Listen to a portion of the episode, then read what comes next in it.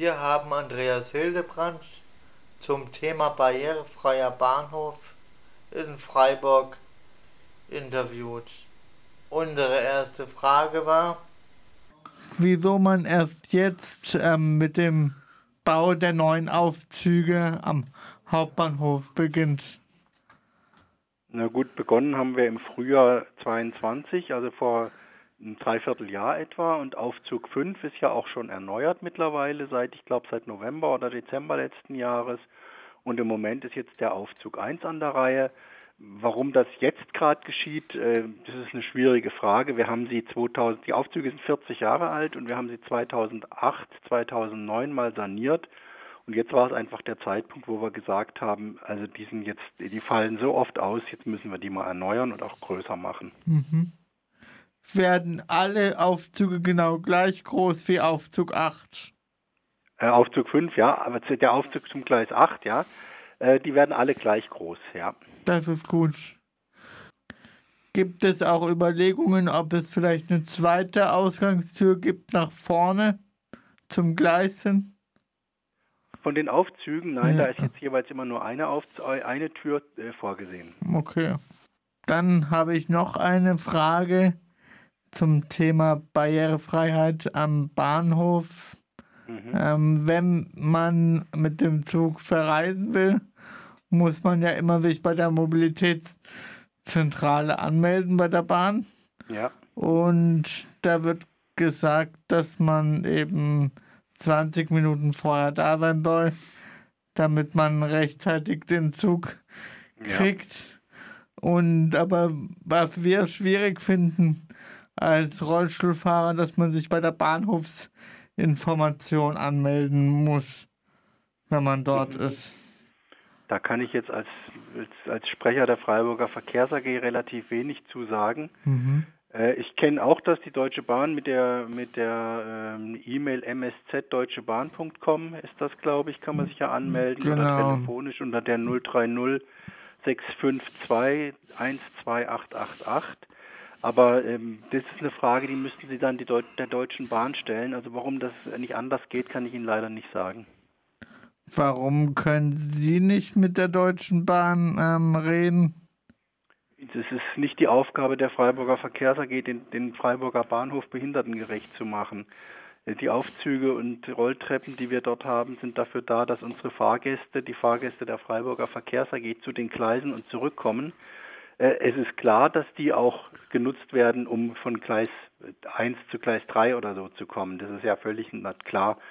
Aber ähm, die, wie dann die Deutsche Bahn das managt, das müssen Sie wirklich die Deutsche Bahn fragen. Und da können Sie dann gleich auch noch fragen, wann die da endlich mal ihre Pläne umsetzen, um im nördlichen Bereich des Freiburger Bahnhofs eigene Aufzüge auch noch zu bauen. Okay, interessant. Ist sowas also die Planungen gibt es schon lange und die werden immer wieder auf die lange Bank geschoben. Das kennt man von der Deutschen Bahn, ja. Das haben Sie jetzt gesagt. Ja, genau. Wir wollten noch fragen, warum die VAG für die Aufzüge der Deutschen Bahn zuständig ist. Das ist wirklich eine gute Frage. Das ist ein bisschen aus der Geschichte herauszusehen. Diese Stadtbahnbrücke wurde ja äh, gebaut und eröffnet im Jahr 1983, also gebaut früher, aber eröffnet 1983. Und 1983 war es sicherlich für Menschen im Rollstuhl in Freiburg oder in Deutschland noch erheblich schwieriger, als es heute der Fall ist. Da gab es auch noch kein Behindertengleichstellungsgesetz und ähnliches. Und äh, die VAG hat damals äh, in ihren Plänen überlegt, dass es schön wäre, wenn man Aufzüge hätte zu den einzelnen Bahnsteigen für die, für die Kundinnen und Kunden der VAG. Und es war wirklich eine Verhandlung mit der Deutschen Bahn und äh, dass sie uns überhaupt gestattet, dass sie überhaupt gestattet hat, dass man dort unten auf dem Bahnsteig auch den Platz für den Aufzug bekommt. Und die Deutsche Bahn hat sich eigentlich bis heute geweigert, irgendetwas an der Unterhaltung oder der Reparatur oder der Erneuerung dieser Aufzüge zu zahlen. Das heißt, heute würde man den Bahnhof möglicherweise anders planen?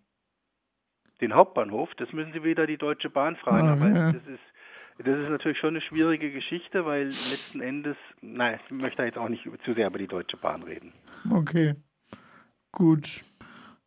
Erzählen Sie denn mal noch von der VAG, wie, die VAG entstanden ist?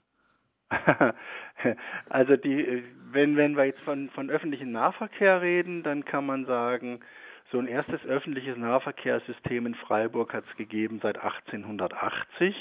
Das war ein Fuhrunternehmer, der, das war der Herr Ammann, der hat Pferdeomnibusse und Pferdebahnen betrieben. Im Prinzip wie heute mit, äh, mit, mit einem Liniennetz, das sich auch am Bertholdsbrunnen getroffen hat, also auch ähnlich wie heute und äh, mit Fahrplänen, mit Uhrzeiten, mit Fahrscheinverkauf, also im Prinzip wie heute, bloß dass da halt das von einem Pferd gezogen wurde und nicht von einem Elektro- oder Benzinmotor angetrieben wurde. Und dann gab es zur Jahrhundertwende vom 19. aufs 20. Jahrhundert einen sehr fortschrittlichen Oberbürgermeister in Freiburg, der hieß Otto Winterer. Gibt auch heute noch die Winterer Straße, die kennen Sie vielleicht. Und ähm, der hat beschlossen mit seinem Stadtrat, dass man ganz modern sein möchte und eine elektrische Straßenbahn einführt.